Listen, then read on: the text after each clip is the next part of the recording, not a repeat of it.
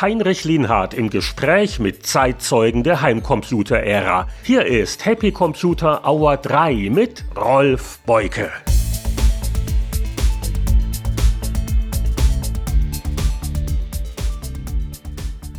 Rolf Beuke, du warst ein wilder, ungezähmter Underground-Comic-Künstler oder so ähnlich. Das kannst du uns gleich noch mal erklären. Aber mich würde interessieren, wie hat sich das angefühlt, dein erster Arbeitstag bei einem richtig regulären Vollzeitjob, bei einem äh, seriösen Verlag wie Markt und Technik, wo dann ein paar Knalltüten ankamen und meinten, wir machen da so ein neues Spieleheft, mach mal da Layouts dafür. Weißt du das noch? Ich hatte ja nicht bei Powerplay angefangen, ich fing bei D&E an. Das Was war, war das denn? Äh, ja, das war so ein äh, Halbleiterheft, wo Design und Elektronik hieß das Ding und dafür wurde ich eingestellt. Design und Elektronik, ja, ja, ja, ja, ja. Jetzt kehrt die Erinnerung zurück. Ja, genau. Das war Hardcore. Genau. Und das war pure Technik. Da musste ich dann äh, Zeichnungen machen von Schaltkreisen, die, die irgendwie als Skizze mir gegeben wurden und ich musste das ein bisschen aufbearbeiten und, und schöner zeichnen, sodass halt das Ganze ein bisschen räumlicher aussah, ein bisschen äh, anschaulicher war und das war mein im ersten Vierteljahr so mein Job, dass ich da äh, sowas aufbereitet habe und schön gemacht habe. So hast du dann wahrscheinlich auch den Job gekriegt, weil die haben halt nicht nur jemanden gesucht, der layouten kann, sondern anders. Äh, ich habe in München in einem Comicladen gearbeitet, da war ich an der Kasse und habe Comics verkauft und, und den Laden gehütet. Und so nebenher, äh, mein Chef damals, der hatte Texte geschrieben für Comicstrips. Und er hat sich an Markt und Technik gewandt und gesagt, er könnte Comicstrips liefern. Und zwar war das der Amigus oder Amica, ich weiß gar nicht mehr. Und da hat er mir ein Skript gegeben mit, mit ein paar Texten drauf und ich habe das dann in so drei Bildergags umgesetzt. Und da habe ich ein paar, äh, davon haben wir dann ein paar an Markt und Technik geschickt und soweit ich weiß, wurden auch einige veröffentlicht, aber die haben dann gespannt, vor allem das Happy-Heft, das der Happy Computer, dass ich äh, Zeichnungen liefern kann. Und daraufhin fing die an, mir Illustrationsaufträge zu geben für ähm, Computerartikel, die relativ äh, trocken und unanschaulich waren, weil es halt reine Theorie war und keine Bilder und nur Bleiwüste. Und da habe ich denen dann ähm, kleine Zeichnungen geliefert von, von, ich weiß gar nicht mehr, mit was das begonnen hat, mit irgendwelchen Mäusen, die ihm in einem Labyrinth rumliefen, passend zu dem Artikel. Und, und äh, daraufhin hat mich die Petra Wengler und diverse andere dort total in ihr Herz geschlossen und und äh, und äh, das war der erste Kontakt eigentlich zu Markttechnik und ähm, Später habe ich, ich habe eine Bekannte gehabt, die, die war schon bei Markt und Technik, die war dort im Layout und, und hat das Ganze ein bisschen äh, geleitet und die hat mir erzählt dann, dass, dass jetzt jemand im Layout gesucht wird, ob ich das, ob das nicht was für mich wäre. Und ich hatte damals ja diesen Job da in einem Comicbuchladen in der Augustenstraße und das war mir, habe ich fast ein Jahr lang gemacht. Das wurde ein bisschen langweilig und dann habe ich gedacht, na okay, probieren wir mal. Und interessanterweise, lustigerweise in diesem Comicladen damals, da kam schon der Anatol Locker und hat regelmäßig äh, seine aktuellen Francon-Bände geholt und ich weiß nicht, was er noch alles gesammelt hat. Das waren irgendwie zwei, drei Serien und und aber es ist mir nicht weiter aufgefallen. Das Film, das ist mir erst im Nachhinein klar geworden, dass das ja der Anatol Locker war. Und, und äh, ich habe mich dann, äh, nachdem also klar war, dass, dass in der Layout-Abteilung, in der Grafikabteilung jemand gesucht wurde und habe ich mich beworben und ja, beworben, ich bin einen Termin gekriegt, bin vorbeigegangen, ich habe nichts vorher geschickt und so. Und das war damals der Meister Eder noch, der, mit dem habe ich halt eine halbe Stunde Gespräch geführt und danach hat er mir irgendeinen Wisch in die Hand gedrückt, den ich unterschreiben sollte und dann war ich angestellt. Gute alte Zeit. Du hast natürlich deine Fürsprecher gehabt, also die Petra und so, die wenn sie schon für dich stark gemacht haben, oder? Äh, ja, die haben das vielleicht mitgekriegt und, und äh, vermutlich habe ich dann halt einen Pluspunkt damit gehabt. Äh, aber der größte Pluspunkt war der, eigentlich war für den Grafikjob jemand aus der Montage vorgesehen. Und der hat aber in letzter Sekunde wohl ist zurückgezuckt und, und äh, hat es nicht gemacht. Er wollte nicht überwechseln aus der Montageabteilung. Und äh, ein Jahr später gab es die Montage, oder naja gut, zwei Jahre später gab es die Montageabteilung sowieso nicht mehr. Also mein Glück, sein Pech. Ja, weil wir dann ein paar Jahre später Desktop Publishing eingeführt hatten, ne? deswegen. Ja, es ging dann so langsam los, aber äh, die Montageabteilung hat zuerst die Computerisierung betrieben bevor wir hier Desktop-Geschichten hatten. Und daraufhin wurden wahnsinnig viele Leute überflüssig und nachdem hier, nachdem später alles am Mac gemacht wurde, war dann die komplette Abteilung natürlich überflüssig. Und so hatte ich das Glück, dass ich dann zu Markt und Technik kam, mit dem Pech eines anderen halt, äh, naja, erkauft. Die kleinen Zufälle im Leben und du hast also quasi erstmal Design und Elektronik gerettet. Genau. Genau. Und äh, das war dann nur ein ganz kleiner Schritt dann zu Starkiller sozusagen. Aber die, die, Geschichte kannte ich jetzt auch noch nicht, dass du mit deiner Platinzeichnung da angefangen hast. Nicht schlecht. Ja, das Übergang war fließend. Von der Platinenzeichnung zum Starkiller. Die, äh, man erkennt, wenn man genau hinschaut, erkennt man die äh, Zusammenhänge. Und wie bist du dann uns in den Schoß gefallen? Also ich weiß es nicht mehr wirklich, nur so ganz dunkel. Ja, ich hatte allgemein Layout. Damals war der Artdirektor, äh, nachdem die Bekannte von mir ähm, bei Markt und Technik aufgehört hatte, kam der Porsche als Artdirektor. Friedemann. Und, und ja. Friedemann Porsche, genau. Und ähm, unter dem habe ich halt äh, verschiedene Sachen layoutet und an verschiedenen Heften rumlayoutet und und irgendwann ähm, habe ich dann allerdings erst gegen später, ich hatte da schon Zeichnungen für euch gemacht und äh, glaube den Starkiller schon angefangen, bevor ich überhaupt äh, am Powerplay ähm, layoutet hatte. Und die Haupt äh, Powerplay-Layouter waren zuerst ganz andere. Das, ähm, ah, da ja, ja, ja, da, da war was. Also erst Starkiller und dann hast du dann immer mehr.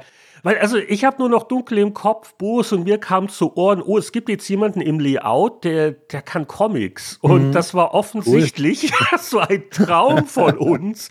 Und hast du ja. das noch in Erinnerung? Wir, wir müssen da ziemlich mit der Tür ins Haus gefallen sein. So, ui, guck mal hier, wir haben Ideen und du machst die Arbeit. Äh, ja, so ungefähr lief das ja. und ich glaube, ihr seid auf mich aufmerksam geworden, weil bei Markt und Technik haben die irgendwann angefangen, äh, beim, beim Happy zu merken, dass ich zeichnen kann. Und äh, ich habe immer öfters Aufmacher gezeichnet und ähm, kleine Illustrationen für irgendwelche Artikel. Und und ich nehme an, dass ihr das da mitgekriegt habt. Und dann irgendwann an, an eine Mittagszeit auf mich zugekommen, Komm mal her, Rolf, wir gehen jetzt mal äh, zum Futtern rüber in, ich weiß gar nicht mehr, wie, die, wie, dieses, wie dieser Schuppen hieß. Der da Ivo oder, nee, das war ein Poing, das war was Ja, anderes. irgend sowas. Da sind wir da hingegangen und haben gefuttert, Mittag gefuttert, ganz normal. Und dann habt ihr mich halt, mir halt den Vorschlag unterbreitet, dass ihr äh, da bergeweise Skripte habt und Texte und Zeug, ob man nicht zusammen einen Comic machen könnte. Und und äh, wobei ihr das ja schon sehr durchdacht habt, ihr habt ja die Figuren schon alle gehabt, die Charakterisierung der Figuren und habt schon die ersten Geschichten ja, und Dialoge gehabt. Und, und daraufhin, äh, für mich war das natürlich ein Traum, weil je mehr ich dort, ich konnte das ja während der Arbeitszeit machen, umso weniger musste ich dann äh, layouten, was, was zwar okay war, aber mein, so der Traumjob ist es auch nicht. Und äh, wenn ich dann stattdessen äh, mehr zeichnen konnte, war das für mich ideal. Und ich habe mich natürlich gerne dazu bereit erklärt, sowas zu machen. Und habe dann die, die Figuren gezeichnet und entwickelt und wir haben das dann abgesprochen und von euch aus war das alles sofort okay und ihr wart einverstanden. Ich war mit euren Texten einverstanden und na, da ging das los. Naja, also, dass wir bergeweise Material hatten, ich glaube, wir hatten so die erste Folge, aber Starkiller, das war kein Witz, wenn wir am Ende immer den Cliffhanger hatten. Äh, wir wussten wirklich nicht genau, wie es in der nächsten Folge weitergeht. Wir hatten vielleicht eine ungefähre Vorstellung, aber das war schon sehr spontan. Ja, richtig. Und ähm, deswegen war ich immer sehr froh, dass ihr auch zwischendurch kurze Geschichten gemacht habt, so drei Bildergeschichten, die in sich abgeschlossen waren und das ist mir ein bisschen besser gelegen, äh, weil ja, diese langen Geschichten, die waren zwar okay und spannend und interessant und alles, aber ähm, ich fand es ein bisschen irritierend, dass ihr nie wusstet, wie die Geschichte eigentlich überhaupt weitergeht. Und, Ach. ich komme mich auch nicht richtig drauf einstellen und irgendwas vorbereiten oder so. Und, und ich meine, so war das halt immer äh, spontan.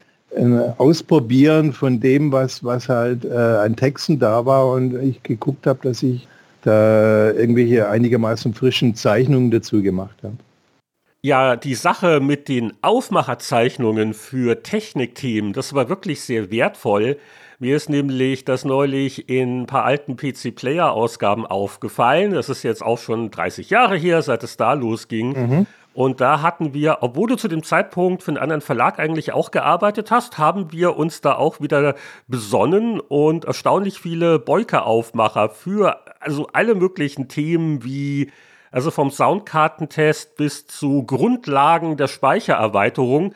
Und da ist es halt schwierig, wirklich, ich meine, was, was willst du für ein Foto machen von einem RAM-Baustein? Mhm. Und wenn man da so ein, so ein Beuke hat, das ist natürlich sehr angenehm. Und vor allen Dingen, du hast ja auch ein gewisses technisches Verständnis gehabt, hast ja auch mit Computer ein bisschen ne, und auch mal rumgespielt und äh, hast du deinen eigenen Stil gehabt und das war also immer sehr begehrt, sind auch immer wieder schöne Sachen rausgekommen. Ja, das freut mich. Also ich hatte ja ähm, für das C64 habe ich da sehr viel gemacht und ähm, Happy natürlich und diversen anderen. Als Beispiel, die hatten einen Artikel über Computerprogrammiersprachen Kobol und sonst was, wie willst du das bebildern? Da kannst du keine Bilder hin, äh, da gibt es nichts. Und da habe ich dann halt irgendwelche äh, Saurier gemalt, die das Zeichen Kobol auf dem Rücken hatten oder irgendwas anderes. Und habe ich dann verschiedene Computersprachen als Saurier gegeneinander antreten lassen. Und, und das war natürlich ein schönes Aufmacherbild, das, das ein bisschen Aufmerksamkeit generiert hat und, und den Artikel ein bisschen aufgepeppt hat. Und, und so auf die Art habe ich da verschiedene Artikel halt illustriert und, und ein bisschen aufgewertet. Also die Starkiller-Entstehung. Du hast ja schon gesagt, der Boris und ich, wir hatten da schon so äh, gewisse Ideen. Du hast natürlich das Aussehen der Figuren entwickelt und da gab es also einen prominenten Charakter wie Trantor, für den gab es ein ungefähres Vorbild, aber du warst dann auch recht kreativ und äh, hast ihn ja gerade im Lauf der ersten Episoden auch sehr individualisiert, weil Trantor, der Name kam natürlich von einem Computerspiel von Euros Gold, Entwickler war Probe Trantor, The Last Stormtrooper. Und da gab es halt diesen äh, langmähnigen äh, Heavy-Metal-Gitarristen mit einem Flammenwerfer quasi vom, mit der Spandex-Hose, ne? So vom, vom Look her. Äh, das, das haben wir da wahrscheinlich schon mal gezeigt, so, so nach dem Motto ungefähr sowas, aber, aber du hast da schon freie Hand gehabt, ne?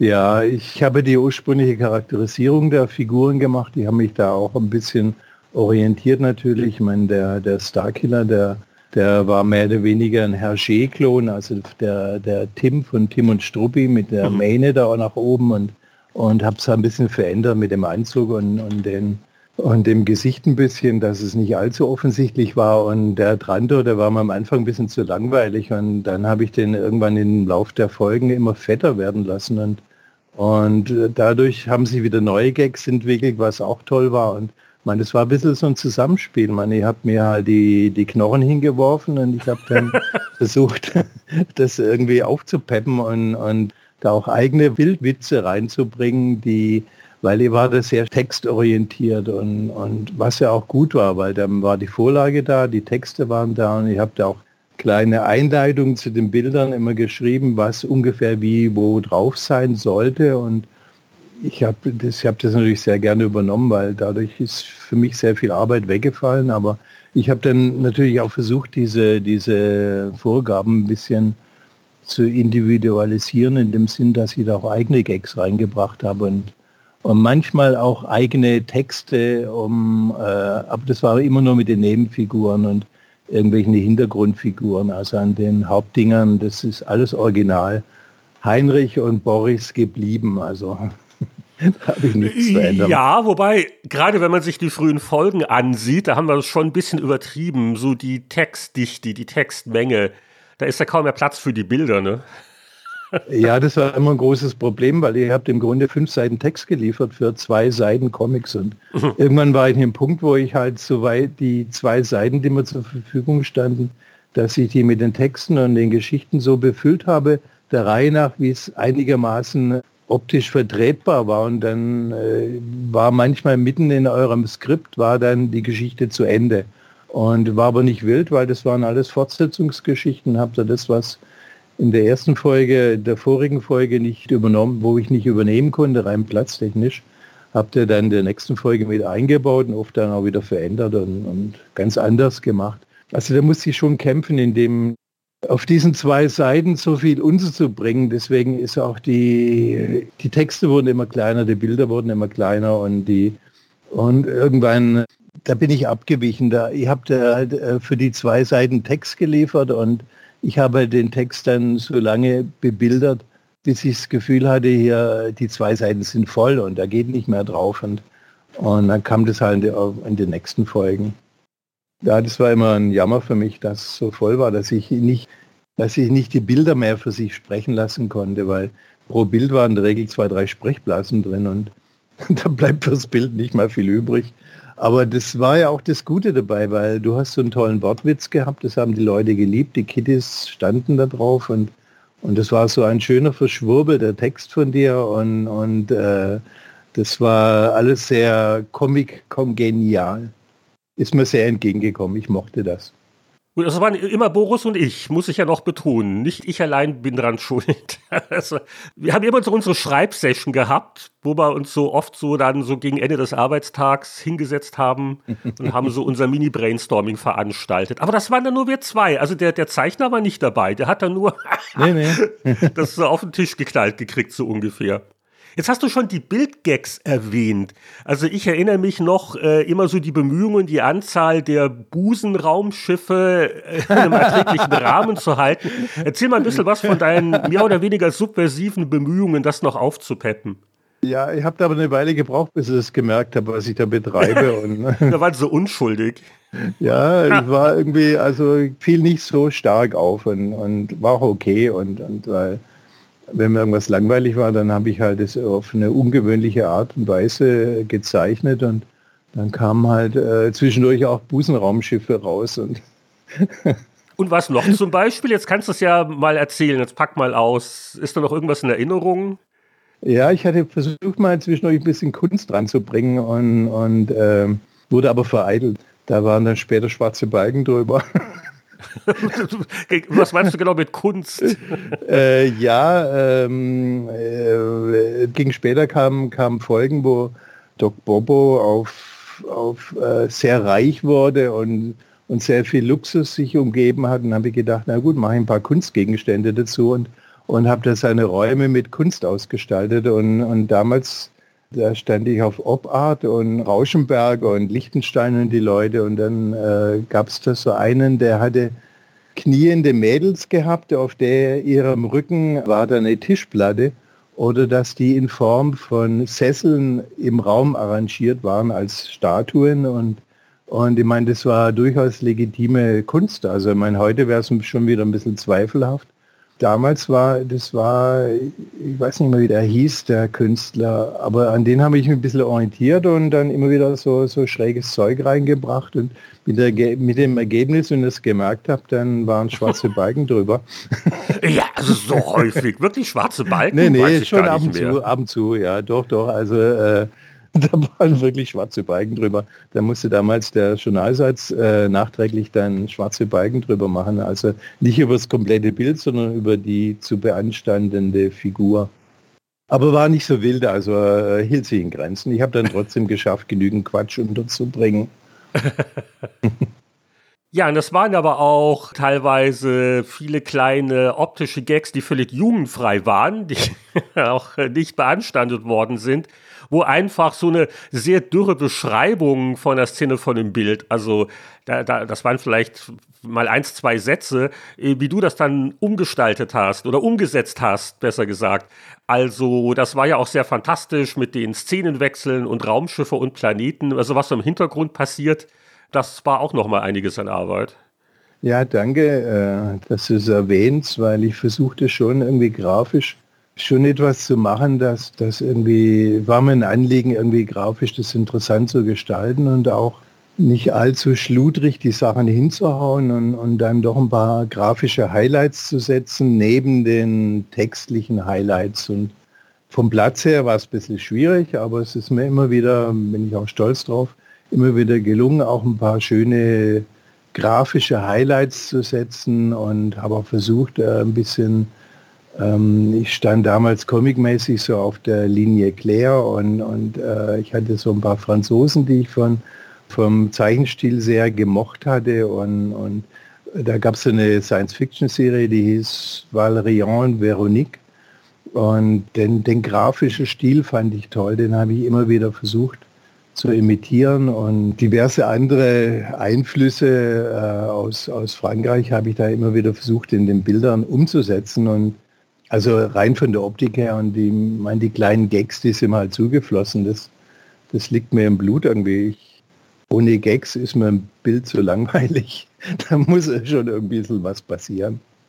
Jetzt hast du schon von Einflüssen gesprochen, dann äh, machen wir doch eine kleine Starkiller-Pause und gehen mal so ein bisschen zurück, was dich so geprägt hat und wie du überhaupt draufgekommen bist, Comics zu machen. Ich glaube, die meisten jungen Menschen, die haben ja mal eine Phase, wenn sie halt noch sehr jung sind. Also ich war auch mal in einem Alter. Ja, du warst auch mal jung, sag bloß. Nach dem Motto, ui, Comiczeichner. Das wär's doch, äh, Traumberuf. Nur äh, irgendwann merkt man halt, dass vielleicht die eigenen Talente nicht ganz dafür ausreichen. Und dann kommen andere Hobbys so in den Weg. Wie kannst du dich denn da noch dran erinnern? So was hat dich denn da geprägt? Und wann hast du so die ersten Versuche gemacht, dich da zu etablieren? Äh, ich meine, das ist halt das Übliche. Ich habe schon in der, in der Schule, in der Schülerzeitschrift, die, die halt äh, versucht, ein bisschen ähm, satirisch und polemisch zu sein. Und, und da hatte ich immer wieder Zeichnungen drin. Das waren praktisch meine ersten Veröffentlichungen. Und auch in dem Kaff, in dem ich aufgewachsen und geboren bin, äh, Convestheim, da, da gab es die Convestheimer Zeitung und für die habe ich auch immer wieder mal kleine Zeichnungen gemacht. Da war ich vielleicht 16, 17, 18 irgendwas und das hat gut funktioniert und war aber unter ferner Liefen. Das ist kein Mensch irgendwie großartig aufgefallen. Wo ich aber ähm, dann zum ersten Mal äh, zeichnerisch Blut geleckt habe.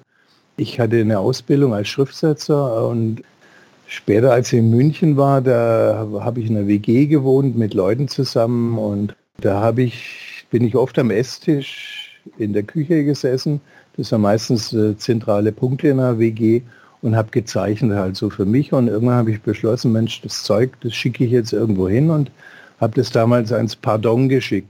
Und äh, habe dort eine Seite einfach gemacht auf Verdacht und habe das da hingeschickt und, und die haben das auf einen Schlag genommen, ohne größere Nachfragen und haben mir sagenhafte damals 500 Mark gezahlt. Oh, gar nicht schlecht, du. Ja. Das war genial. Also ähm, Pardon hat gut bezahlt. Das war eine Satirezeitschrift damals. Die gibt es inzwischen schon lange nicht mehr.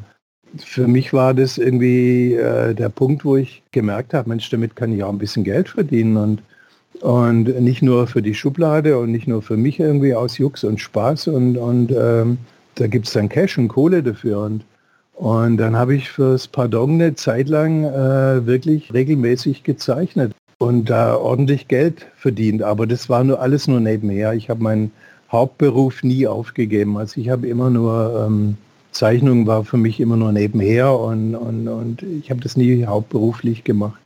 Das waren immer extra Angelegenheiten, weil da war ich zu schwäbisch und zu ähm, auf Sicherheit bedacht, dass ich da mich nicht darauf eingelassen habe, sofort irgendwie ein äh, der Herr Künstler zu sein, der davon lebt und großartig ist und so.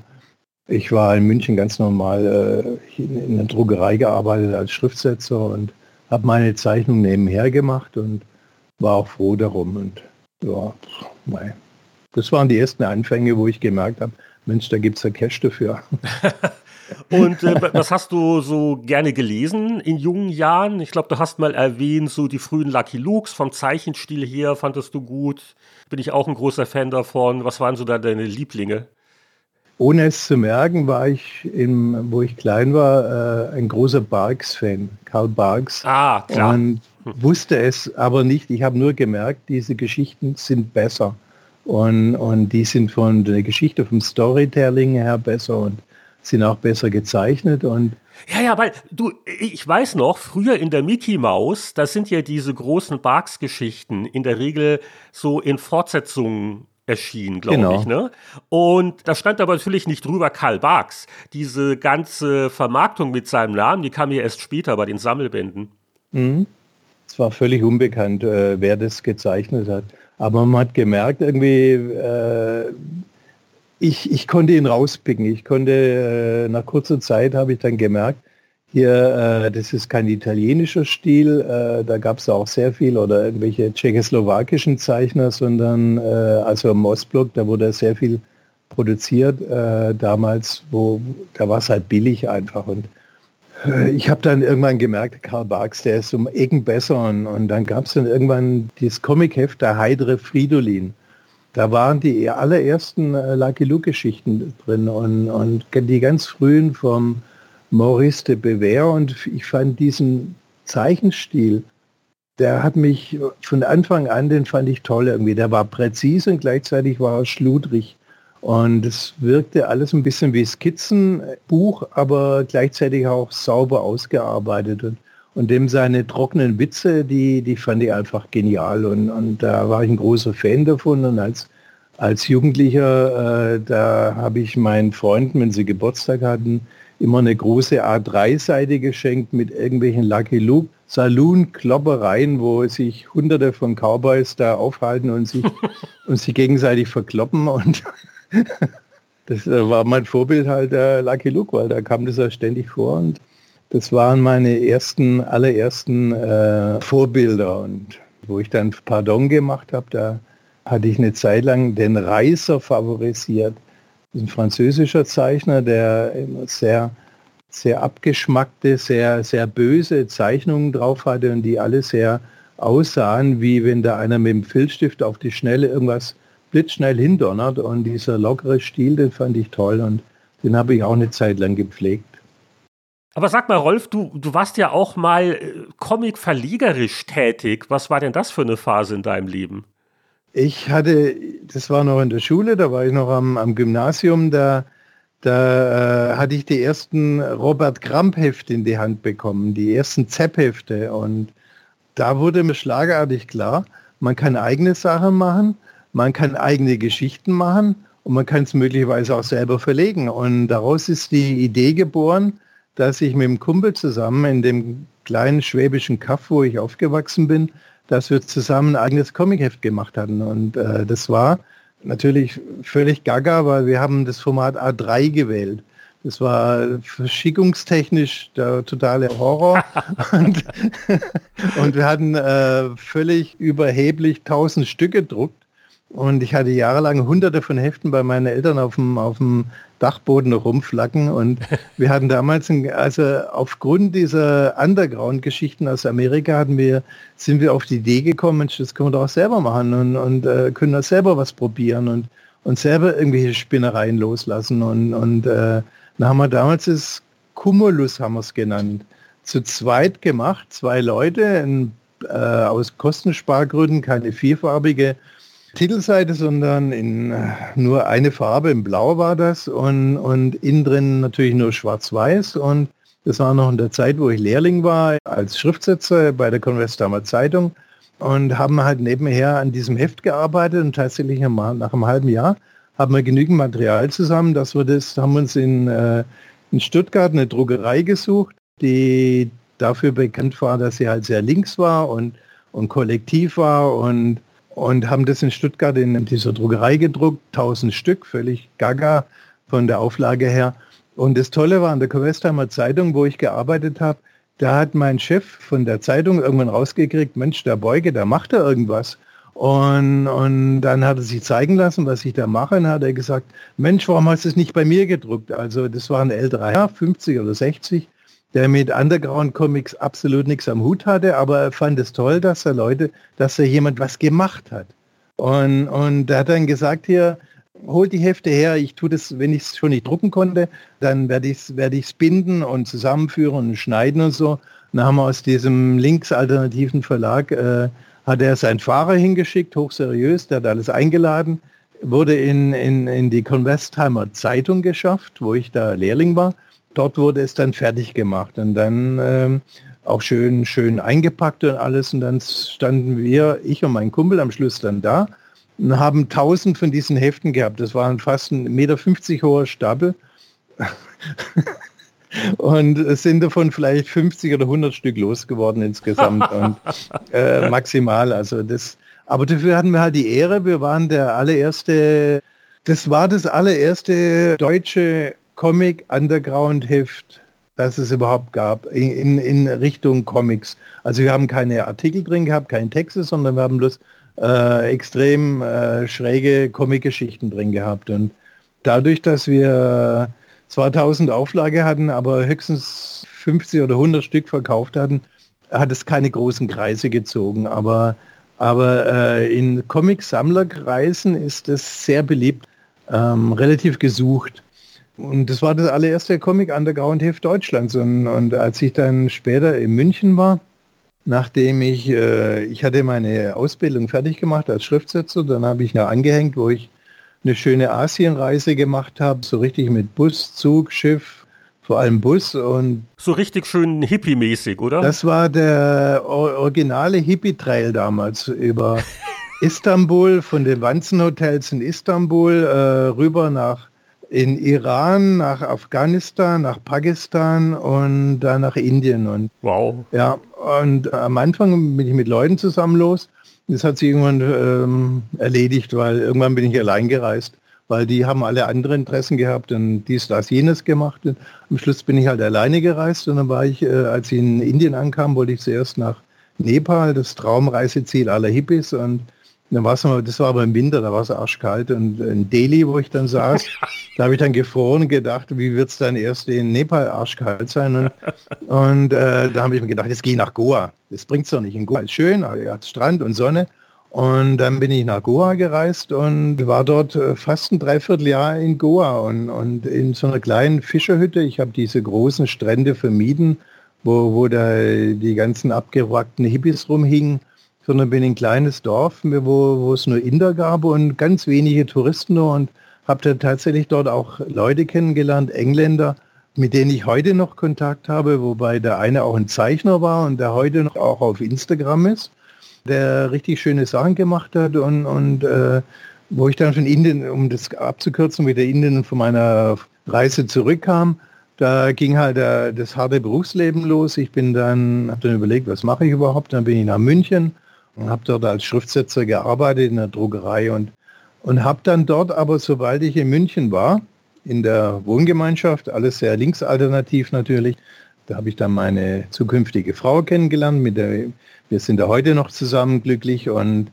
und habe dann aber äh, parallel dazu in einem Münchner Heft, da habe ich äh, im Blatt eine Anzeige aufgegeben, äh, ich suche andere Comiczeichner. Dann haben sich tatsächlich vier, fünf andere Spinner gemeldet in München weil mir hat es gefehlt, irgendwie, dass ich Austausch mit Leuten hatte und es gab es sonst niemanden in München, den ich kannte. Und habe dann tatsächlich für vier, fünf andere Spinner gefunden, die auch gezeichnet haben, die auch hoch wild drauf waren, dass man gemeinsam was macht. Und ein Vierteljahr später haben wir äh, ein Comicheft gegründet, das hieß Zomix, haben wir es benannt. Und es hat dann tatsächlich zwölf Ausgaben geschafft, insgesamt, wobei die letzten Ausgaben, die haben wir dann in Berlin gemacht. Aber als wir in München angefangen haben, da waren wir in München die allerersten Comic-Heft-Produzenten, die es diese München gab es vorher nichts. Wir waren die ersten. Und äh, in Deutschland gab es parallel dazu nur andere aus. Da gab es das Hinz und Kunz aus Frankfurt, wo der Folge Reiche dabei war und der Bernd Pfarr. Bernd Pfarr war dann später bei Titanic äh, sehr, sehr beliebt, ist leider früh gestorben. Und der Folge Reiche, der im Comic-Bereich auch sehr, sehr bekannt wurde und, und später für hochseriöse Frankfurter Rundschau oder Frankfurt, nee, die, für die FATS hat er ähm, Comic-Serien gemacht. Und es gab natürlich einen gewissen Austausch auch zwischen uns. Ich war auch bei denen in Frankfurt und habe dann auch für die äh, Comics gemacht und die haben zum Teil dann für uns auch Sachen gemacht und, und wir haben dann auch gemeinsam mit den Frankfurtern haben wir dann äh, Jam-Comics gemacht. Äh, das heißt, wir haben abwechselnd eine, Story gemacht, abwechselnd Bilder gezeichnet. Und worauf ich hinaus wollte, ist, wir waren die zwei einzigen äh, Comic-Hefte Underground, also ist nicht, die jetzt nicht irgendwelche kommerziellen Sachen gemacht haben, sondern extrem schräges Zeug, das auch selber verlegt haben. Und das war eine tolle Sache, weil, weil haben gewusst, alle Vierteljahr müssen zehn Seiten her und haben halt was gemacht. Und dann waren wir gezwungen, was zu machen. Und das ist dieses Forum, das man sich damit selber geschaffen hat, wenn ich nicht gerade für fürs Pardon oder für sonst welche Hefte irgendwas gemacht habe, dann war das für mich halt die Herzensangelegenheit. Und, und da waren wir, haben wir alles selber gemacht.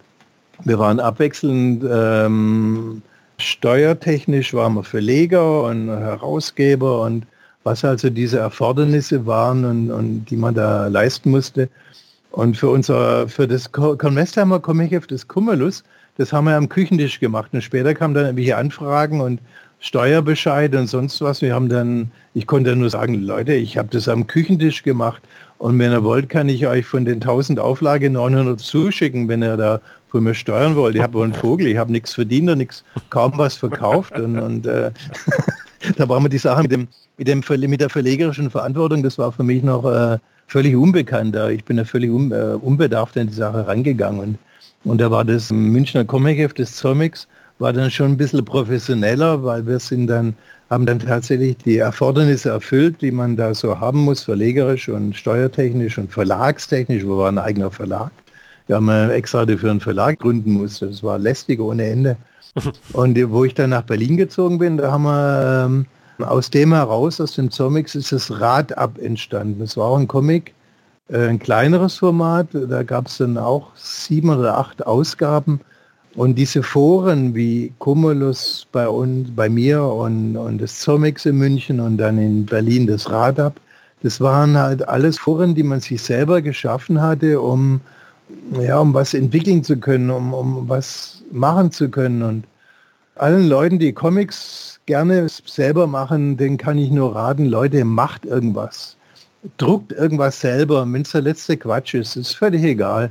Und, und wenn es Quatsch ist und ihr stellt fest, es ist Quatsch, dann macht das nächste Heft. Das wird dann besser. Und du wirst einfach besser im Laufe der Zeit. Und das ist, äh, kann ich allen Leuten, die kreativ tätig sind und zeichnen, nur raten, Leute, macht selber was.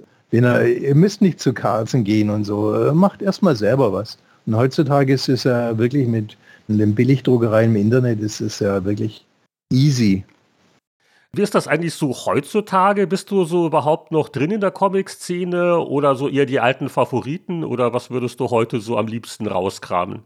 Ähm, es gibt sehr viele amerikanische Independent- und Underground-Zeichner, die ich heute noch mag und die auch aktuell noch zeichnen und, und auch neue aktuelle Sachen, aber es muss ein bisschen was im ich kann zum Beispiel mit diesem Superhelden-Zeugs nichts anfangen. Das ist für mich Gülle irgendwo. Und, und, und äh, ich kann da weder mit den Superhelden-Geschichten irgendwas anfangen, noch mit den Superhelden-Filmen. Und, und für mich muss das irgendwie eine, eine Story beinhalten, wo irgendwas ausgesagt wird, wo, wo was passiert und, und, und, und wo, wo einfach eine kleine, sinnvolle Geschichte erzählt wird und nicht wie, wie äh, irgendein bizarro Phantomas, äh, bösartiger Feind, irgendwelche von irgendwelchen Superhelden da ähm, am Ende dann siegreich äh, ja, besiegt wurde. Jetzt hast du schon ein bisschen über Zeichenstil gesprochen. Wie kann man sich das vorstellen? So späte 80er Jahre, du hast eine Starkiller-Folge gemacht. Wie bist du da vorgegangen? Das war, glaube ich, so, so erstmal Filzstift oder, oder erstmal Skizzen im Bleistift oder wie war das genau? Ja, da gab es ja noch keine Computergeschichten. Das wurde ganz normal am Papier gemacht und ich hatte äh, tatsächlich mit Bleistift die Sachen mit Blaustift, muss man dazu sagen, Blaustift weil ähm, ich habe irgendwann gelernt, wenn du den Blau vorzeichnest, dann wird es dann Später, wenn das in der Repro aufgenommen wird, verschwindet das Blau und bloß das Schwarz bleibt übrig und habe mit Blau halt vorgezeichnet und dann damit Filzstift und zum Teil auch mit Feder habe ich eine Zeit lang versucht, aber das hat nicht funktioniert.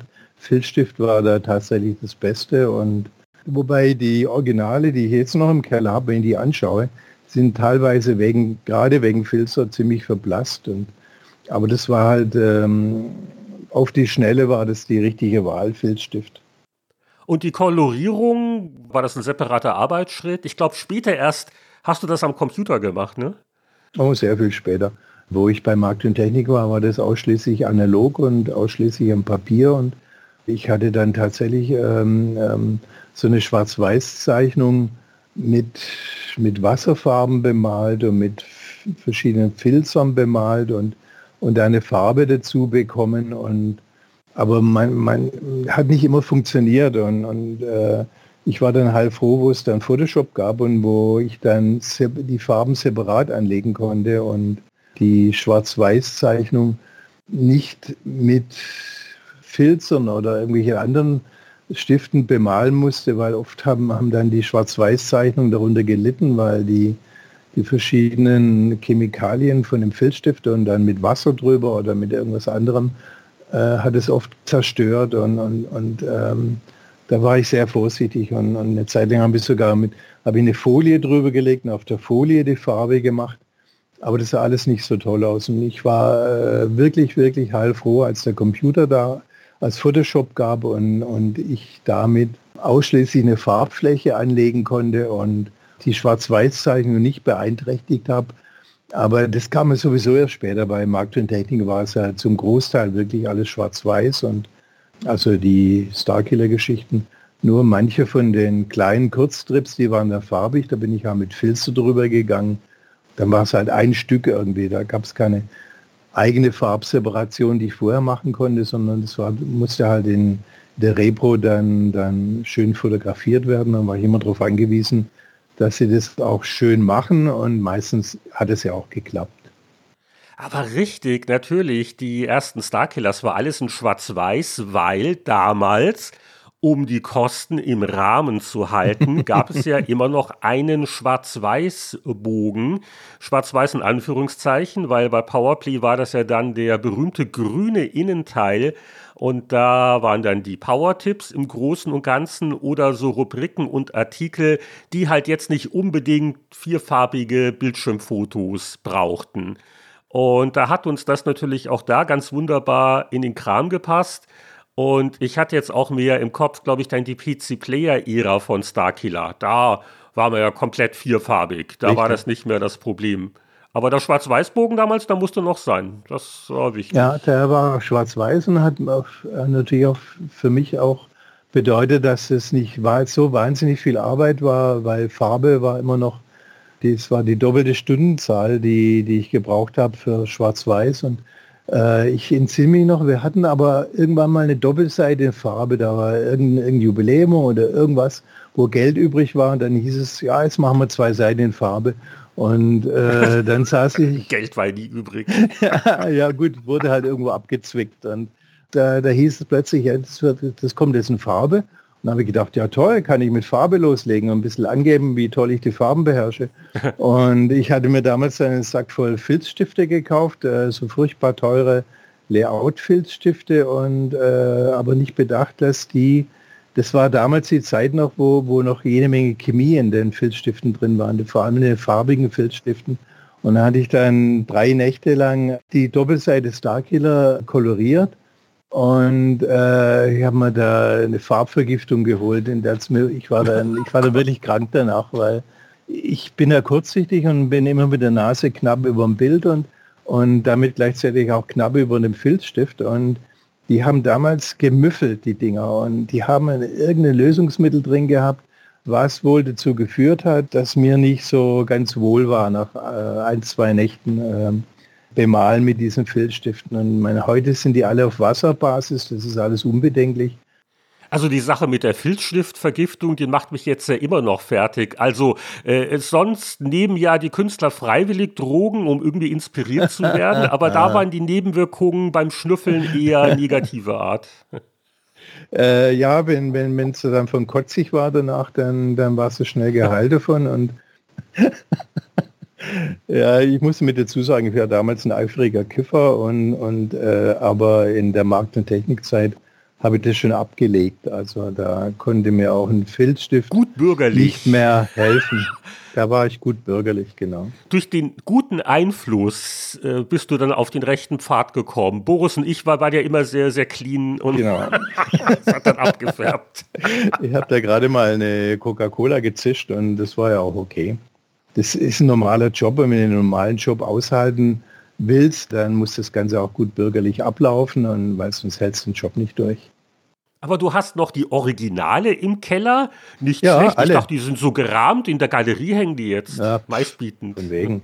Also soweit ich sie von der Repro-Abteilung zurückbekommen habe, das war immer so ein Kampf mit denen. Immer wenn ich äh, einen Aufmacher gezeichnet habe oder eine Illustration für eins der vielen Hefte bei Markt und Technik, dann, dann ist, sind die Dinge oft in, in der Repro verschwunden. Ich habe die einfach ums Verrecken nicht mal zurückbekommen. Und irgendwann habe ich dann Zettel reingeklebt, die waren größer als das Originalbild. Bitte nach Scannen mir zurückgeben.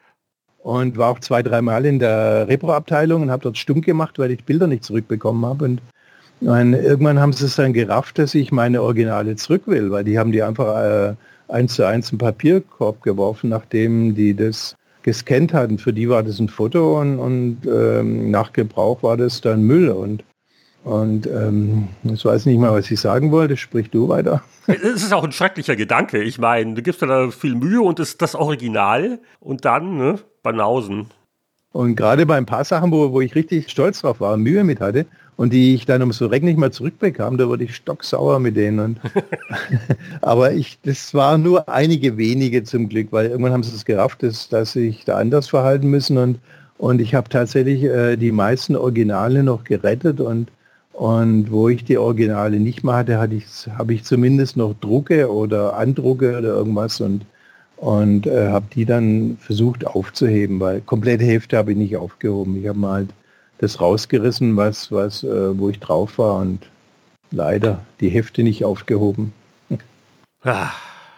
Hat dich dann der Erfolg von Starkiller und Trantor ein bisschen überrascht, weil bei den Lesern kam der Blödsinn ja durchaus an. Es hat natürlich nicht geschadet, dass das halt diese Kombination war aus einem wirklich guten, soliden, witzigen Comic, halt gekreuzt mit diesen Insider-Gags. Die, die machte ja sonst keiner. Ne? Ja. Diese ganzen Namen, diese Anspielungen und so weiter und die Rana Rama und also jeden Quatsch haben wir reingetan und ja. du musstest das dann irgendwie umsetzen. Die Leserschaft der äh, Powerplay, der Computerspiele, Artikel, das waren Jugendliche, das waren äh, 9, 10, 11, 12, 13, 14-Jährige und, und die waren extrem begeistert, dass sich ein Heft einmal um ihr Hobby gekümmert hat, sprich Computerspiele und das dann, meistens waren es auch Comic-Fans, und dass dann tatsächlich ein Comic äh, erschienen ist, äh, der ihre Thematik behandelt hat, für die war das das Allergrößte. Das gab es ja in, es gab ja noch die, die ASM, wo die Space, Space Red, Red, natürlich. Space Red ja, ja. hatte, genau. Die zwei Hefte, die, also das Powerplay und die ASM, das waren die einzigen, die, die einen Cartoon oder Comics drin hatten. Und, und äh, die jugendlichen Fans, die waren total begeistert, dass jemand mal endlich ihr Hobby einigermaßen ernst nimmt. A, in dem Hefte zu dem Thema rauskommen und B, sogar noch Comics drin sind. Und das äh, hat die Jungs wirklich sehr, sehr begeistert. Es gab ja so eine leichte Rivalität zwischen ASM und Powerplay. Wie war das mit den Comics? Äh, hat man sich da vertragen oder hat man dagegen die Kollegen gestichelt? Nee, nicht wirklich. Nee, nicht wirklich. Ich kenne die Leute bis heute. Der, der wo damals die, die Space Red gezeichnet hat, äh, wir sind da beide auf Instagram und, und äh, schreiben uns oft hin und her. Und das, also da ist eher kollegiale Freundschaft gewesen, weil ich fand es natürlich auch toll, dass andere sich auch mit dem Thema beschäftigen. Und und man, ich war natürlich äh, damals immer so arrogant, dass ich gedacht habe, meine Sachen sind sowieso immer das Beste. Und, und von der habe ich nirgendwo Konkurrenz gesehen. Es, es, gab ja noch andere Hefte. Es gab, äh, wo ab und zu mal so Zeichner einzelne drin hatten, Hermann der User und Und, und, und später hatte ein bekannter Freund von mir so eine Papageiengeschichte, ich glaube im, im C64 war das drin, Rockus, der Computerpapagei. Und, und man, es waren immer an den Haaren herbeigezogene Sachen. Äh, aber ich habe mich immer gefreut, wenn sie andere auch mit dem Thema beschäftigt hatten. Und ja, bei der Gelegenheit ein Shoutout an äh, Cosinus. Da war schon Jahre. Ja, ja, ja, ja, richtig, richtig. Vor Starkiller ja. gab es einen Happy Computer, diese Cosinus-Strips von, wie, wie hießen die Jungs? Cooper und Uli oder so ähnlich? Das waren zwei Externe, die haben das. Da hatte ich aber nicht viel damit zu tun. Das lief äh, über Michael oder die Petra, ich weiß nicht mehr. Aber äh, die, die waren also auch immer sehr kompetent und witzig. Die hatten mir auch sehr gut gefallen. Die haben mir damals auch prima gefallen. Ich fand es toll. Und äh, habe aber im Laufe der Zeit, ich hatte nie Kontakt zu denen im Sinn, dass wir uns da ständig äh, ausgetauscht haben. Ich habe das halt äh, zur Kenntnis genommen, dass sowas gibt. Den Cosinus, den fand ich immer toll, das war mich, für mich auch ein Vorbild. Und, und aber irgendwann sind die alle später von der Landschaft komplett verschwunden. Den einzigen, äh, wo ich glaube, dass es den heute noch gibt, ist das Space Red Zeichner. Der hatte damals auch mit anderen Serien noch einigermaßen Erfolg und hat sich in der Richtung sehr viel gemacht, also deutlich mehr als ich. Und, aber die anderen, die sind alle, ich habe keinerlei Kontakt mehr zu denen, geschweige denn, dass ich weiß, ob es die überhaupt noch in irgendeiner Form irgendwo gibt. Und der Space Red Zeichner, damit er auch mal offiziell genannt ist, das ist der Tikwa. Bürgerlicher Name, wenn hier meine Online-Quellen korrekt sind, ist Matthias Neumann. Richtig. Und ähm, mit dem äh, habe ich über die Jahre hinweg immer Kontakt gehabt und wir hatten zwischendurch mal aus Jux auf einem Forum, Comic Cartoon Forum, hatten wir dann äh, gemeinsam Comics gemacht. Äh, nicht viel, das waren drei, vier Folgen, wo ähm, die äh, Starkiller Mannschaft auf seine Space Red Mannschaft trifft und da ganz kurz halt miteinander interagiert und es waren nur drei, vier Geschichten, wo wir da gemacht hatten, aber das war uns ein Anliegen, dass wir mal was gemeinsam machen und uns, uns da nachträglich halt auch bebauchpinseln damit. Das war richtig, war eine schöne, war eine schöne Sache. Ja, also zu Starkiller und Co. hat ja dann Markt und Technik so rund um 1990, ne, gab es ja dann auch entsprechende Ordner, um die Zeitschriften zu sammeln oder um Sachen abzuheften. Also alles basierend auf den von dir geschaffenen Figuren. Äh, du bist aber jetzt nicht direkt reich damit geworden, dummerweise, weil du warst ja fest angestellt. Ne? Das ist ja das Problem. Das heißt, du hast da nicht die üppigen Tandem einkassiert und hast drei Rolls-Royce in der Garage stehen, sondern das war mit dem Monatsgehalt quasi abgegolten. Für mich war das aber völlig in Ordnung, weil ich konnte sitzen und zeichnen. Das war für mich äh, Paradies, weil äh, ich meine, ich habe sowieso nichts lieber gemacht als Zeichnen und, und ich habe dann halt mein Monatsgehalt bekommen und, und äh, da gab es halt diese extra Geschichten, diese Ordner, wo du benannt hast, äh, wo dann vorne halt äh, mit, mit diesen Leuchtfarben, ich glaube, ich habe noch zwei Stück selber da und es wurden auch, glaube ich, kleine Gummifiguren mal mit den Starkiller-Figuren gemacht. Ach, Schlüsselanhänger? Ja, ja, Kann Schlüsselanhänger, genau, das war das Thema. Das war eine tolle Sache und ich habe dann irgendwann Später bei Markt und Technik, äh, da haben die die Dinger weggeschmissen, da habe ich noch ein paar gerettet.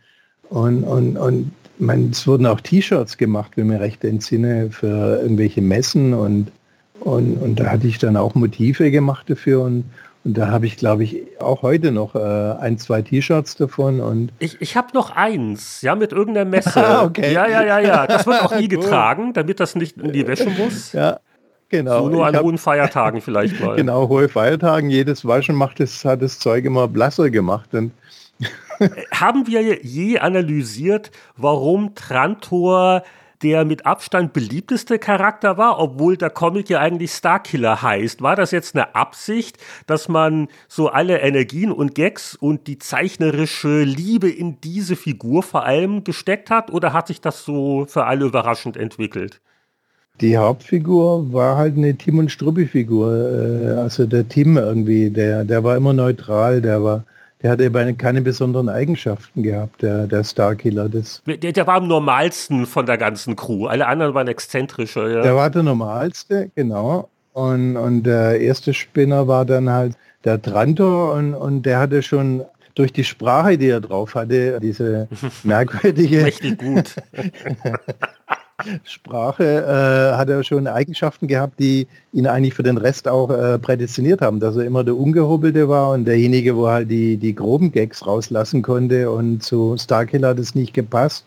Der Starkiller war halt immer der Brave, der Karriere machen wollte und, und Trantor war diejenige, wo, wo dann das Schema durchbrochen hat und, und mit irgendwelchen äh, schrägen Geschichten da äh, die Muster aufgebrochen hat.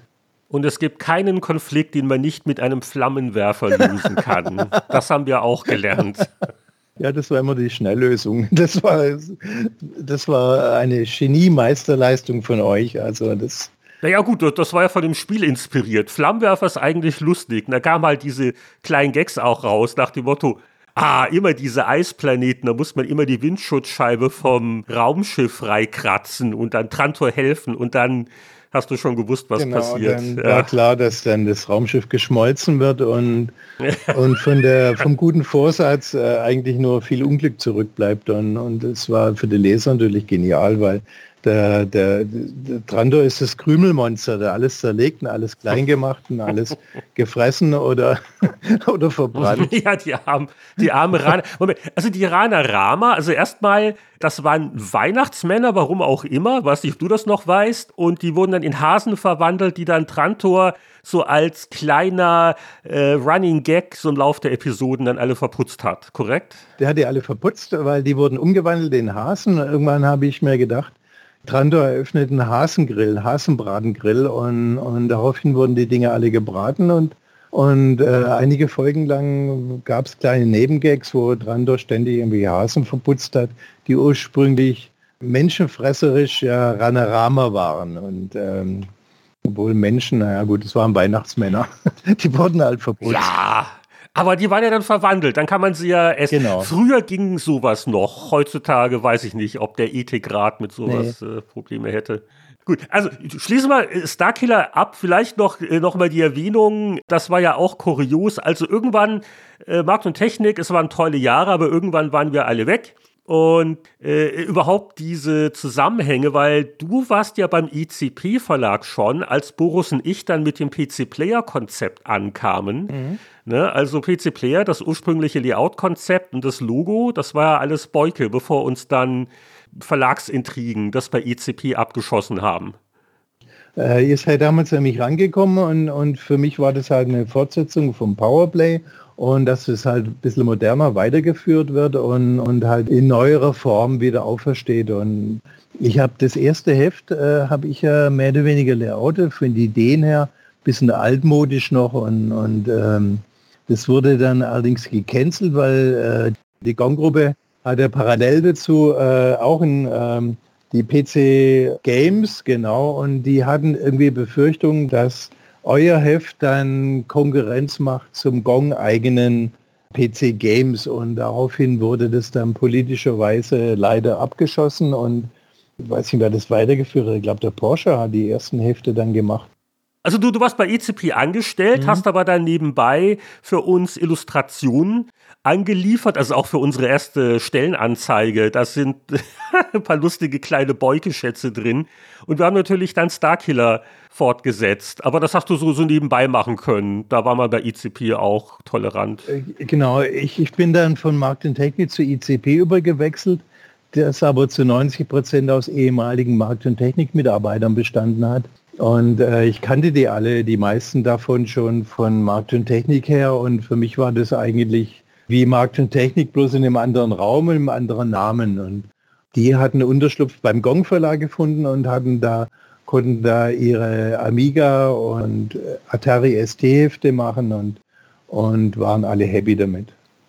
Ja, und als es dann in PC Player mit Starkiller weiterging, natürlich komplett in Farbe, haben wir auch den Cliffhanger von einer älteren Powerplay aufgegriffen, das Sturz durch schwarze Loch und dann diese Bill Gates Terminator-mäßige Zeitreisegeschichte.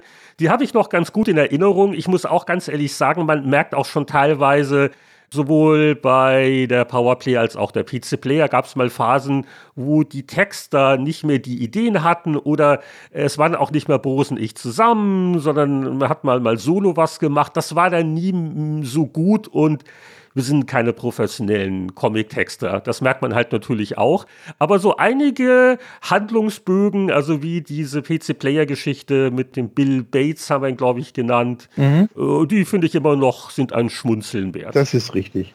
Und äh, was Starkiller wirklich abgehoben hat, war, dass da kreative Leute dabei waren, sprich du und Boris, die die Geschichten entwickelt haben auf eine ganz eigene Art und Weise, wie das, das kannte ich so nicht. Und, und äh, vor allem dieser Wortwitz, das hat das Ganze zusammengehalten und besonders gemacht. Der Sprachwitz von dir und die schrägen Geschichten von euch und dann halt mein Zeichenstil, der dann wohl ganz gut zusammengepasst hat. Ja, wir haben jetzt natürlich viel über Starkiller geredet, aber das Boyke Övre geht ja noch ein bisschen weiter. Ich weiß zum Beispiel, du hast dann noch viele Jahre für die Bravo Screen Fun zum Beispiel Turbo, ne? Gezeichnet mhm. und erzähl mal noch so ein bisschen, was, was sollte man da noch von dir kennen oder was könnte man kennen? Also wenn du heute in, an, an deinem PC gehst um, und äh, per Google meinen Namen eingibst, dann kommen Werke von mir, das sind alte Schoten, die hatte ich noch gemacht, äh, zum Großteil vor Markt und Technik. Ich hatte da für Goldmann, für Heine Bücher gemacht und, und äh, ich habe damals in Berlin gewohnt und Berlin war ja irgendwie so das da gab es den Bauer noch und, und ähm, da waren halt sehr viele künstlerische Talente in Berlin und sehr viele Verleger und Leute, die halt unbedingt was machen wollten. Und da habe ich bei jedem Verlag, der, der auch nur ein bisschen bereit war, mir Platz zu geben, gerne mitgemacht und, und habe da äh, veröffentlicht, wo es nur ging und habe dann auch tatsächlich damit ein bisschen Geld verdient. Und, und ich war damals da beim Semmel Verlag, habe dort auch ein eigenes Buch gemacht und und habe bei jedem Sammelsurium vom Semmel Verlag, den es heute natürlich auch nicht mehr gibt, aber das war damals getragen durch die Zeichnungen von, von Brösel, der halt der Star war dort und ähm, in diesem Verlag, die hatten dann auch versucht, andere Zeichner aufzubauen. Da habe ich auch gerne mitgemacht. Und, und in Berlin, da gab es dann immer wieder kleinere äh, Publikationsgeschichten, die nicht auflagenstark waren, aber interessant waren. Da habe ich überall, wo es nur ging, mitgemacht. Und dann später, als ich bei Markt und Technik war, habe ich eine Zeit lang überhaupt nicht gezeichnet. Ich habe da irgendwie das Interesse dran verloren und, und habe dann höchstens für mich mein Skizzenbuch befüllt, weil gezeichnet habe ich immer. Das, das ist für mich wie Atmen und, und äh, habe aber ähm, bei Markt und Technik dann erst äh, aufgrund dieser Aufmachergeschichten und Starkiller wieder angefangen, mehr zu zeichnen und äh, habe dann wieder riesig Spaß dran gefunden und, und äh, habe dann in der Zeit, wo ich bei in diversen Computerverlagen war, auch für andere Verlage was gemacht.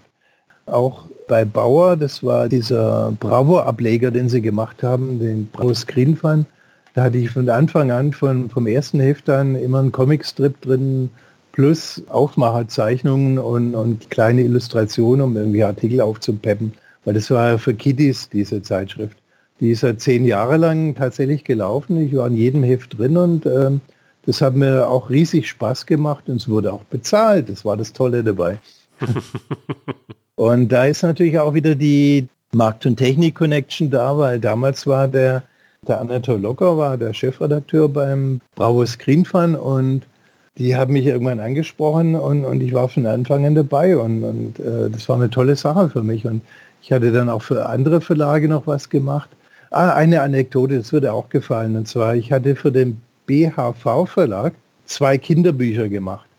Die wollten irgendwann unbedingt Computererklär Kinderbücher machen. Und dann haben sie zwei Stück gemacht. Das war im Format A3 und haben mich halt angesprochen, ob ich was machen will. Und das Problem war nur, äh, in dem Moment, wo, wo, wo, da hatte ich einen Texter, der die Texte geschrieben hat. Das war eine relativ trockene Angelegenheit, wo halt wirklich Kindern versucht wurde, zu erklären, wie ein Computer funktioniert, wie, wie ein Chip funktioniert, wie das zusammenhängt. Aber in dem Moment, wo, wo das geschrieben wurde und äh, bis zu dem Moment, wo, wo das Buch rauskam, war das schon veraltet. Es war schon Schrott von gestern und, und äh, technisch gesehen, weil damals war das tatsächlich so rasant und wenn ich dann, wo die angefangen haben, vom ersten Moment an, wo die Texte vorlagen, hat es ein Jahr gebraucht, bis dann tatsächlich das Buch am Markt war. Ach, Herr Jemini, ein Jahr damals, das, ja, das war gigantisch, was da für Dinge passiert sind. Ja, nee, es war BHV-Verlag, ein großer Verlag, der auch ordentlich Geld hatte und, und die sind nach halt dem alten Modell vorgegangen. Da wird was entwickelt, da wird, äh, werden Texte geschrieben und die werden korrigiert und die werden nochmal geschrieben. Und dann kommt so ein Illustratorendepp wie ich dazu und peppt das Ganze ein bisschen auf. Und, und bis das dann zu Ende war und gedruckt war, ist ein Dreiviertel bis ein Jahr vergangen. Und dann waren viele von diesen Angelegenheiten, technischen Angelegenheiten, die da großartig in dem Buch erklärt wurden, schon veraltet. Dann haben die nach dem zweiten Buch, das war A3 und ich hatte den Titel gemacht und innen drin praktisch auf jeder Seite war eine Illustration für mir. Dann musste ich auf, ähm, auf Tour gehen, also in verschiedenen Läden wurde dann das Buch vorgestellt und, und, und ich saß dann als der Zeichnerdepp dabei und habe dann Illustrationen gemacht auf Anfrage. Das lief natürlich nicht so doll, weil keiner hat mich gekannt und keiner hat sich für das Thema interessiert.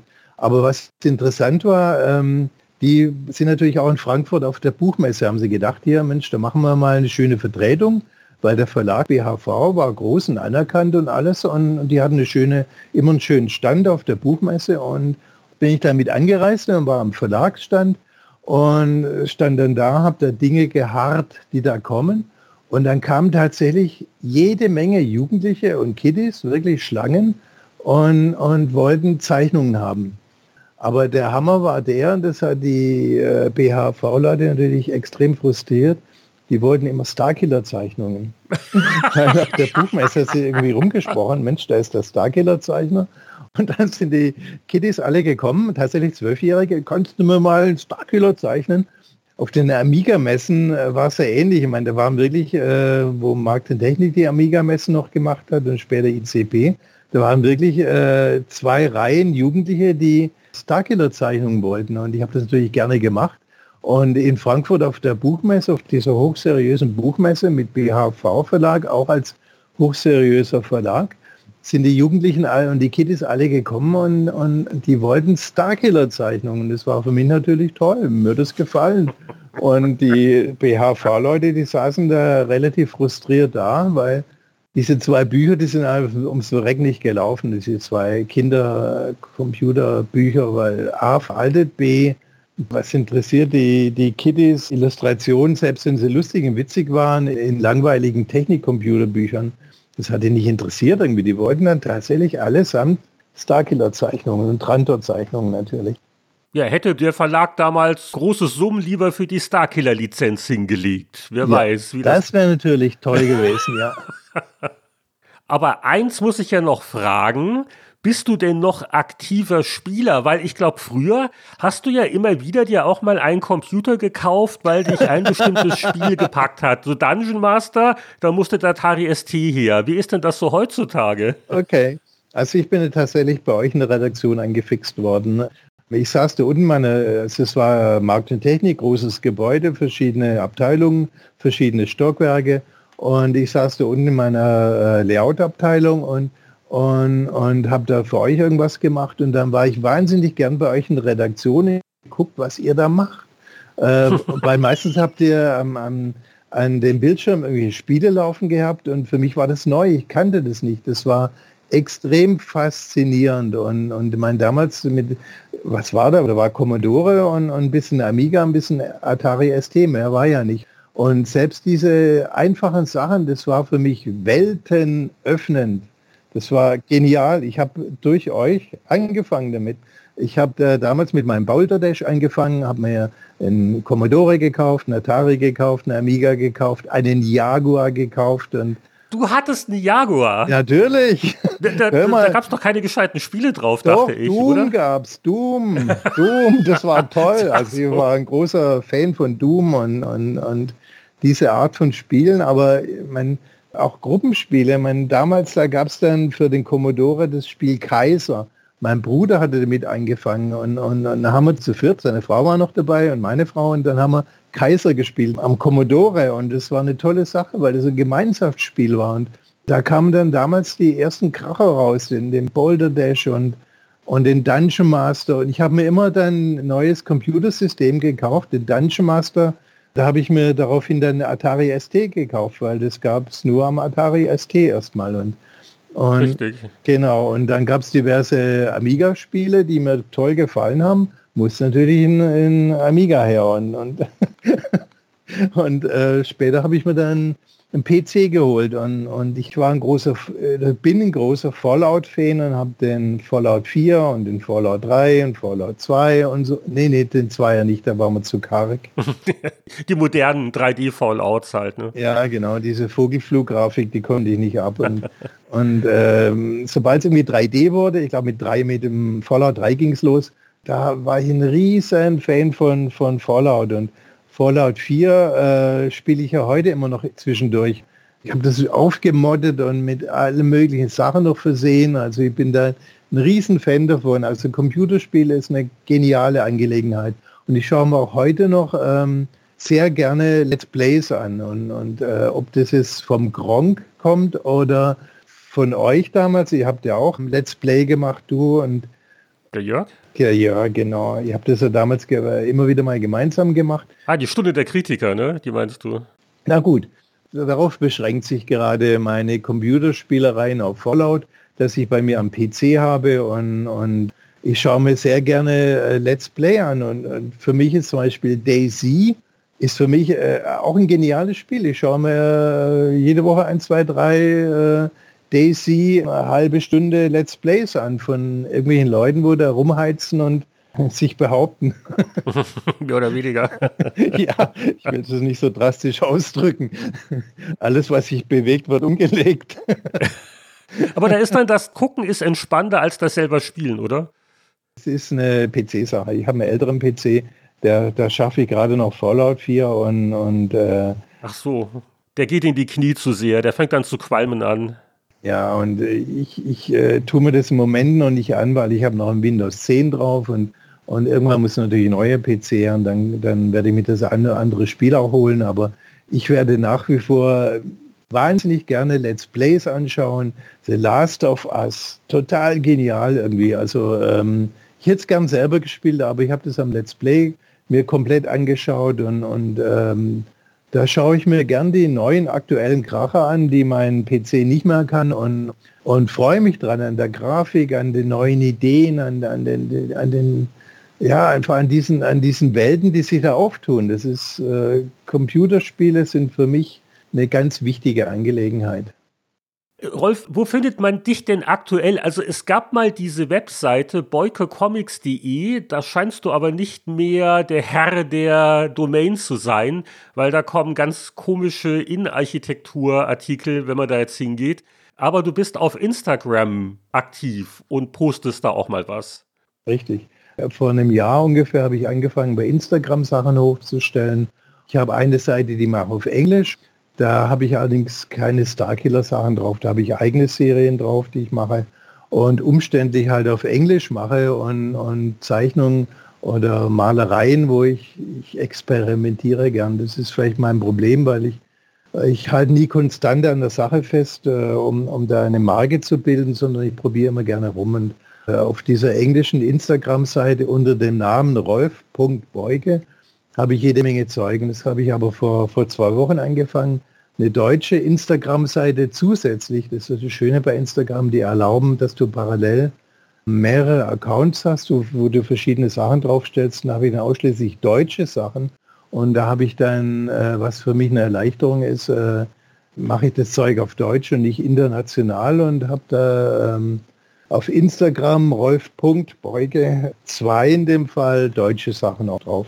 Aber du brauchst bloß meinen Namen eingeben bei Instagram, dann, dann findet man dich findet man dich ja. Die Frage, die ich dann auch noch gern stelle, äh, was macht der frühere Kollege heutzutage denn? Aber da habe ich gehört, du bist bereits ein rüstiger Rentner. Kann das sein? Ja, ich bin nicht nur ein rüstiger Rentner, ich bin ein alter Sack, weil ähm, ähm, ich bin jetzt 70 geworden, Alter. Das ist unvorstellbar. Das Was? Ist, äh, wow. Gnadenlos. Nicht ja, schlecht. Also das, ja, ja, äh, große Kacke würde ich eher sagen, aber trotzdem.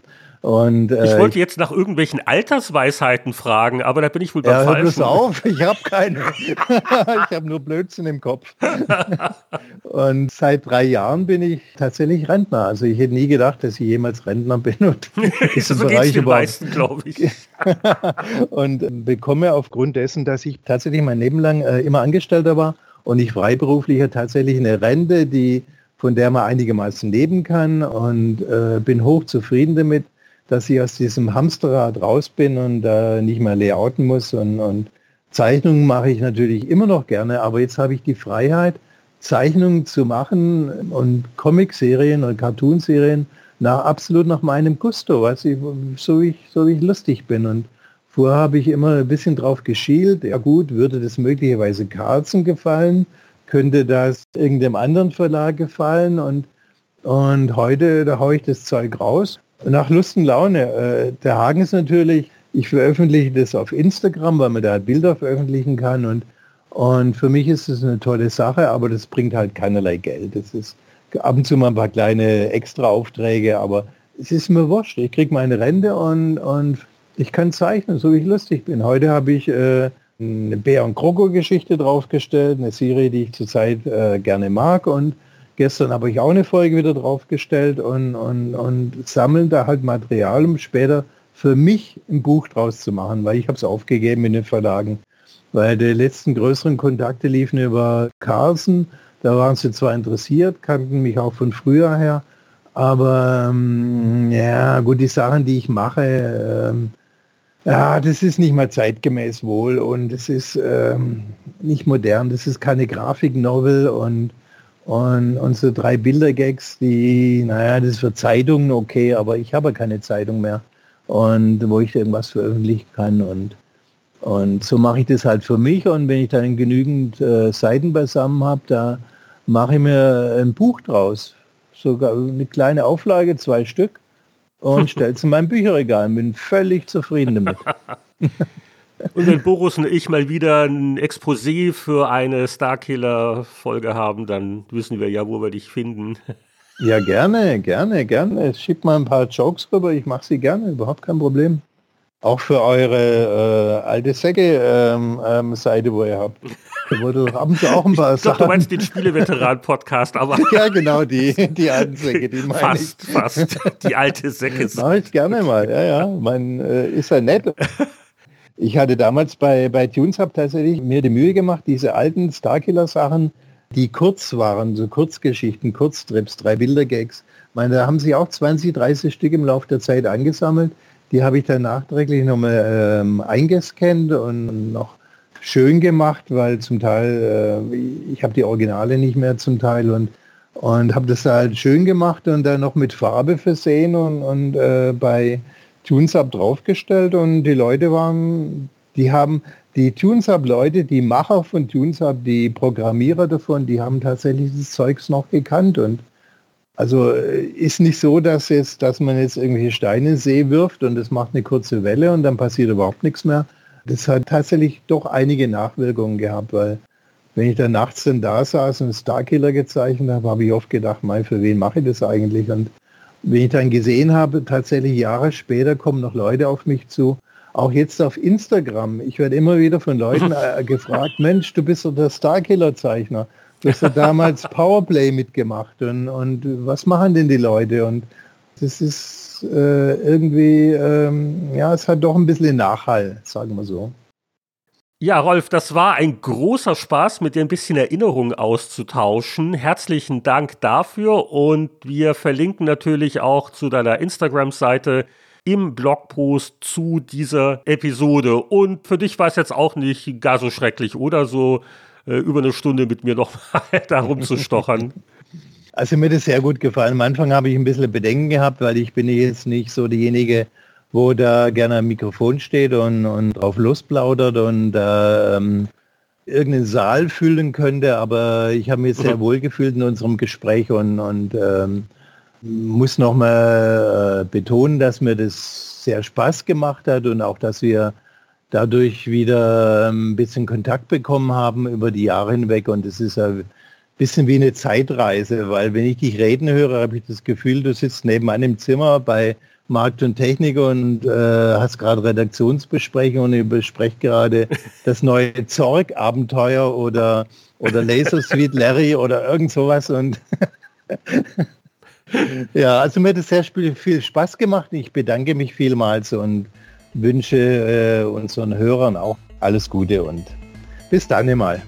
Danke, tschüss. Ciao, ciao, servus.